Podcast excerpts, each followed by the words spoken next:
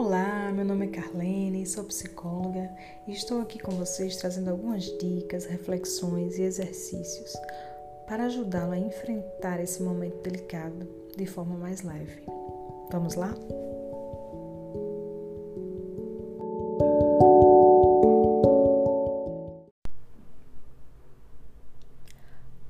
No dia que gravo esse podcast, atingimos a marca de mais de 110 mil mortos pela Covid-19 no Brasil.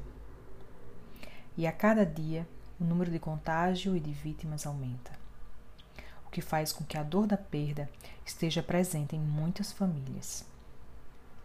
Assim, dedico essa pausa de hoje a esse tema muitas vezes ignorado: o luto. O luto é um processo natural é uma resposta a um rompimento de vínculo. Esse vínculo pode estar relacionado a uma pessoa ou a algo significativo em nossa vida. Pode ser um relacionamento, um emprego. Existem várias formas de vivenciar o luto.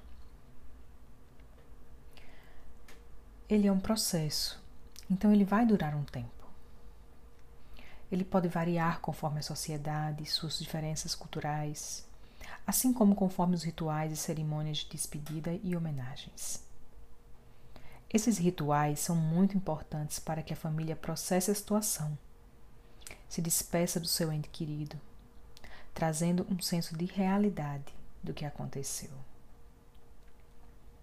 Com a pandemia, os processos de luto estão mudando, sofrendo atravessamentos, o que pode aumentar o sofrimento psíquico, individual e coletivo. As mortes são frequentes, muitas vezes repentinas. Os rituais estão diferentes do que estamos acostumados. Não podemos ficar perto da pessoa que amamos, desde o seu adoecimento e confirmação de contaminação, e nem mesmo após a sua morte nos ritos de despedida.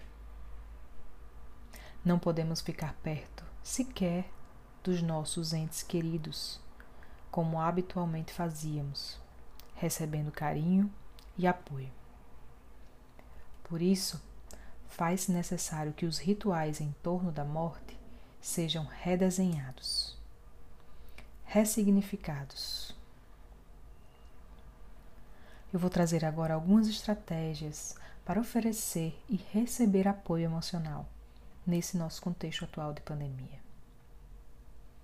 Caso não seja possível a presença física, após a morte de um familiar ou de um amigo, você pode expressar o seu luto de forma remota, com ligações por vídeo, mensagem de voz, e-mail, com textos de despedida ao ente querido.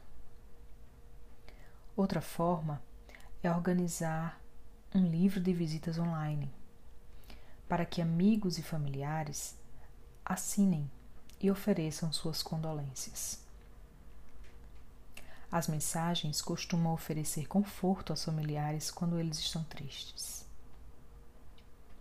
Podemos ainda criar um memorial em casa olhar fotografias daquele que partiu, acender uma vela, escrever uma mensagem, seguir um ritual cultural e espiritual.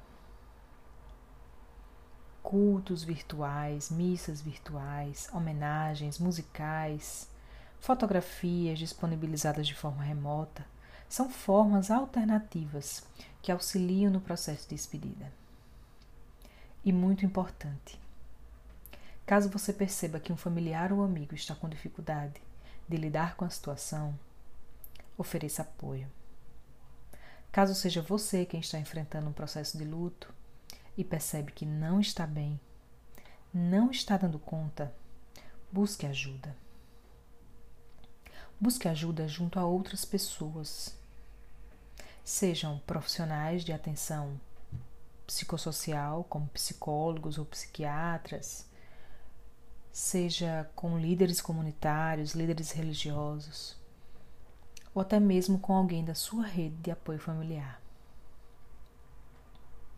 O luto é uma experiência pessoal e única. Não existem maneiras melhores ou piores de vivenciá-lo. O fundamental é reconhecer, respeitar seus limites e pedir ajuda quando perceber que é necessário. Por hoje é isso. Se gostou, segue nosso canal, compartilhe com os amigos. Um grande abraço.